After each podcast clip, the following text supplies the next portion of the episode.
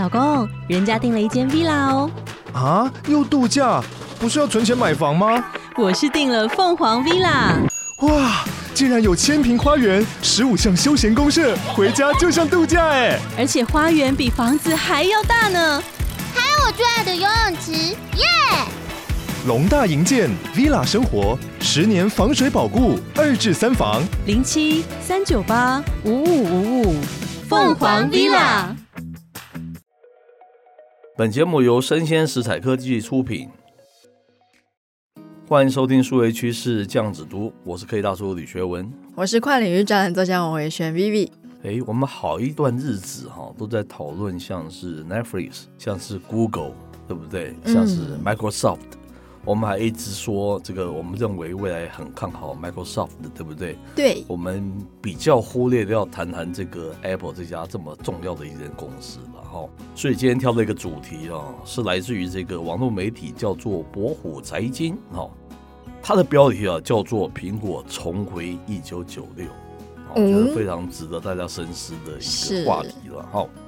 开头他说啊，一九八五年嘛，苹果公司内部正在经历一场产品思维的这个分野了。然后 Jobs 从这个百事可乐请来的叫做 Scully 哦，他希望带领着苹果朝向这个更加市场化的一个方向发展哦。而 Jobs 则自己哈想让公司啊决定市场的走向，一个是让市场决定你的产品，一个是你自己有非常清楚的思维，然后去 leading 这样子的一个产品嘛。那 Jobs 当然就是后者。事实啊证明啊，后来麦金塔电脑在设计上面虽然十分出色，但是由于它的性能和这个适配软体一个缺失哈，销售十分的低迷了。当年实际销售只占到预期销量的百分之十哈，是惨败。Jobs 也因此哈黯然的离开自己一手创建的公司。那直到一九九六年哈，这个 Jobs 王者归来嘛，后来就是大家知道了。他主导的开发了包括 iMac、iPhone、iPad 等等在内的产品，带领了这个苹果重返伟大了。是，那在某种程度上啊，当下的苹果正面临着一九九六年相似的境遇哦。那根据最近苹果它发布了二零二二年第四季度的财报收入，比去年同年下降百分之五。是，净利润呢，比去年的同年下降了百分之十三。是，这也是苹果从二零一九年以来首次遭遇到营收下滑的情况。嗯哼，那现在的执行长 Cook 他就把这个下滑的原因归咎在供应链、是美元强势跟宏观经济的影响，也就是大环境不好。是，不过一如我们所见的是，苹果更大的问题是在老产品正在老去，而新产品还没有诞生。是。那到底什么是这个苹果穿越低迷期的一个更好的办法呢？那文章说啊，如果让九六年的 Jobs 穿越到今天，或许有会完全不一样的一个答案嘛。那早在二零二二年十月就有消息传出哈，因为苹果失误的这个市场策略了，iPhone 十四 Plus 外观上面和上一代 iPhone 十三 Pro Max 是完全相同了，所以它的机型砍单四成哦。啊，卖不好嘛。随后 Pro 系列也被啊传哈遭遇砍单。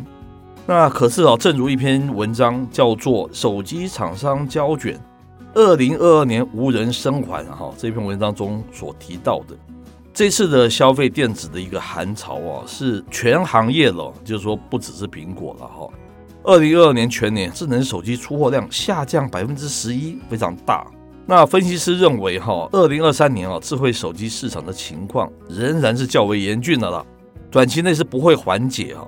这就意味着哦，作为公司现金流所谓 cash cow 的这样子的一个手机业务，很难再现往日的那种辉煌了。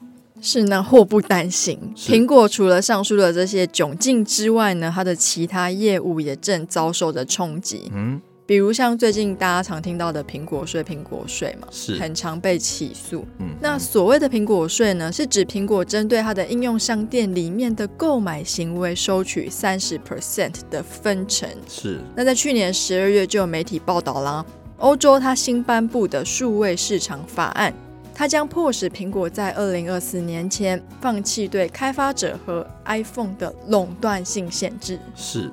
接着他说，过去这些年呢，库克虽然也成功的推出 Apple Watch，AirPods 这样成功的可穿戴式设备，但这大多是作为这个 iPhone 的配件存在嘛？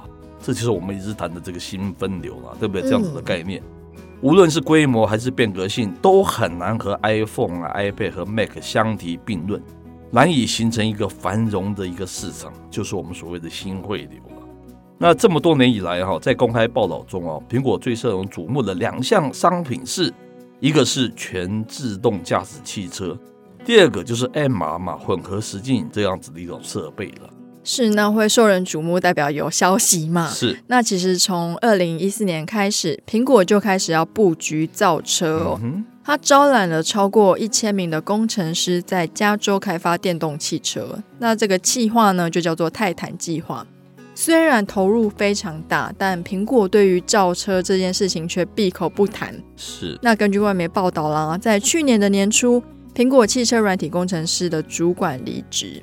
在去年的五月，苹果汽车项目经理、前特斯拉自动辅助驾驶系统总监，他仅仅干了九个月就跳槽走人。哦。那在汽车相关的业务上，高管持续的离职，可能的原因其实还蛮多的哦。那包括像是项目愿景不清晰，或是不好的管理，是也包含了团队人员缺乏信心。苹果汽车的上市可能会比它最初的目标要晚上六年或者是七年。是，接着是这个 MR 嘛，就是混合现实的设备，同样也是跳票不断了哈。自从二零零六年申请了几十项有关 AR VR 的专利开始。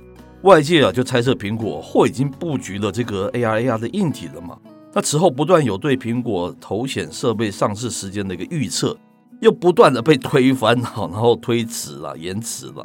那外传啊，由于这个软体和硬体的问题哦，苹果原定今年春季发布了这个首款混合现实头盔，叫做 MR，呃，它的名字叫做 Reality Pro，将延迟到啊今年的下半年才会发布了。现在非常火红的 Chat GPT，它颠覆了人们对于 AI 的认知嘛？是那智慧车也改写了汽车的定义，一个新的时代或许正在走来。那如果这次不跳票的话，我们最早可以在今年的秋天看到苹果 MR 的产品，它有可能是苹果的下一个 iPhone，也有可能是新时代来临前的一个小小的注脚。是，那最后可以大叔也来废两句了哈。那简单来讲，我觉得我们个人哈，就是人家常说的两个面相啊，就是面包跟爱情嘛，哈，就是一个理性跟感性啊。就企业来讲，就是你也是一样嘛，你是有理想还是赚钱，这是两个不同的面相。可是这两个可能都是要兼顾嘛，没有错吧？嗯，你只有这个理想没有化为现实是不行的。但是现在显见哦，苹果是它的这个现实是非常的丰腴啊，对不对？赚的这个满山满盆满钵，但是他的理想好像就显得蛮不足的。虽然他今天还有非常大的这个现金啊，还有非常大的这个家产啊，但是我觉得苹果最大的危机哦，倒不是说它不能推出 M 啊，或是不能推出所谓的自驾车，倒是大家忘记了，苹果其实最重要的地位是什么？对全球数位汇流经济来讲，它是扮演是一个领头羊的角色，这才是它真正的角色。我觉得啦。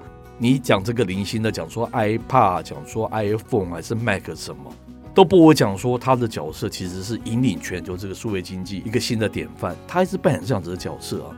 如果他在这个角色失能的话，我觉得他褪色会非常的快。嗯，那今天我们一直说那个微软，他的执行长，我是蛮佩服他的，他眼光很精准，他对数位汇流这个掌握他非常的精准。前面当然是他痛失了这个手机的这样子一个市场。可是后来，他非常精准的注意到这个所谓的内容跟应用这一端，其实是他们才要大局布局的嘛。包括他要处理这个动视暴雪，后来当然有碰到非常多的那个状况，了哈再加上他又投资这个 OpenAI 的 Chat GPT，然后把它融入到他的 Bing 跟他的这个 Edge 这个里面，我觉得他眼光非常精准，所以他股票可以一夕大涨八百亿美金。虽然他这才刚提出了，我们还不知道后续使用的情况怎么样。其实起码他抓住了这个话语权，就是我觉得二零二三年开始，可能连接了五年哦，都是在这个部分哦，就是 Chat GPT 这个 Open AI 这个部分，可能是最重要的一个数位汇流的引领的方向。可惜这个苹果造成这个引领这个方向的人，并不是那个苹果，是微软啊。这是不是我们非常要值得担心的一个 issue 啊？是，可是因为我觉得这两间公司他们一开始专精的项目本来就不一样。因为据我们所知，其实苹果在硬体上面的创新一直都让人非常的惊叹嘛。是。那微软的话，从一开始就是 Windows 系统，它本来就是做软的。对，所以一个就是做软为主轴，一个做硬为主轴。是，所以我觉得苹果有的时候也不需要，就是哎，现在红什么就跟着做什么。我觉得你还是要把你原来擅长，就是在硬体的这方面好好的琢磨。是，因为呢，今天我们大家都在讲元宇宙，元宇宙。是，那其实现在有非常多，我这次去 CES 看到非常多有在做，不管是 AR、VR、MR 的头盔或是眼镜。是。有的真的是轻薄短小到你很难相信。那我我之前有分享过 HTC 的头盔，也是让我非常的惊艳嘛。是。那我觉得你还不如在硬体多多的琢磨，因为即便大家做的很好，可是你今天苹果就是一个活生生的好招牌。你有这么多的果粉，每年愿意为你就是捐献多少的扣打去购买你们家的产品。是。是。我觉得你们在硬体方面还是要好好的加油。是。可是不幸的是，他就一直推演，一直推演呢、啊，对不对？是，可是我，觉得我们传说他推、嗯、推出来是好几次，可是每次他都是推迟、嗯。可是因为当时的数位环境跟现在不一样，现在大家开始在想元宇宙，元宇宙。那为了要呼应这个主题，也有很多的内容，不管是从 open source 还是就是独家内容。是。那我觉得苹果现在在内容 generate，你又可以有一个新的选项，就是用 Chat GPT 这样子的方式。也许现在文字很成熟，你可以就是用一个虚拟环境，用 ChatGPT 的概念去做。我相信以他们工程师的水准跟表现，应该是可以打造出一个很不错的世界。是。那我觉得就像科技大叔刚刚说的，他其实压力也很大吧？是。万一他今天推出了，然后不符合市场的预期，甚至万一 quality 做的比其他没有他这么有名的厂都还要差，其实他的压力很大。是。那再来一开始如果没有很重磅型的内容。马上让人粘在这个眼镜上，或是头盔上，我觉得这对他来说也是很大的压力。因为像是我们以前考试啊，就第一名都很担心，你说怎么办？万一下次我不是第一名了怎么办？是，所以我刚才才会强调说，他其实作为数位会的霸主，才是他真正对全球的那个意义在这个地方。所以我刚才说，他也不见得要推出 A I M 啊哈，也不见得要推出自驾，但你一定要推出一个 something。是可以引领的，我的道理也在这个地方。嗯，那人家传说你推出 MR，我觉得怎么讲？我个人觉得啦，我觉得这个库克有点畏首畏尾，我觉得他有点太求完美。我觉得 Jobs 跟他可能在这点性格上面是有点不一样的。哦，我期待他有一些大波大立的一些做法。否则他现在的家产，他持续的，我们数位会的其实他起来的也很快，他下去的也很快啊。我的看法是这样子的。你现在看他还是满手现金，还是非常有钱啊，对不对？可是如果他下一批的重点，数位会有的全球的话语权不是由他掌握，我觉得这家公司是危险的。我个人看法是这样子。那你讲的非常对，它并不好做嘛，对不对？因为全部人都在看你，一推出一个就是要一个非常要哗众取宠、非常语不惊人死不惊的这样子的产品。可是我觉得，我个人是觉得它有点黑着的太多了啦，所以它才不断不断的这个延迟。哎，这个东西等于说是一鼓作气，对不对？再而什么，三而竭的，就是你是 delay 你的推出，那最后你推出的时候，大家也许就不这么样的期待跟向往的，也不一定了。我的看法是这样子，就像是 ChatGPT 它出来的时候，因为其他家的产品都没有做这么突出，甚至是市场还很小的时候，这时候你只要有些突破，大家觉得说哇惊艳。可是，如果今天市场上都已经有很多类似的东西，那你的竞争对手就变多了，那你给人的经验感就会相对比较少，是。大概是这样的意思。是没有错，它或许酷可以你边走边修，只要你提出的是够经验的一种创新，其实。有何不可？这是我小小的见解啊，觉得他还是过于保守，嗯、是太顾到所谓的面包，而没有顾及到大理想的这个方向哈。嗯，那反正小小的见解跟大家分享了哈。以上内容播到这边告一段落，我是科技大叔李学文，我是跨领域专栏作家王维轩 Vivi，我们下回见喽，拜拜。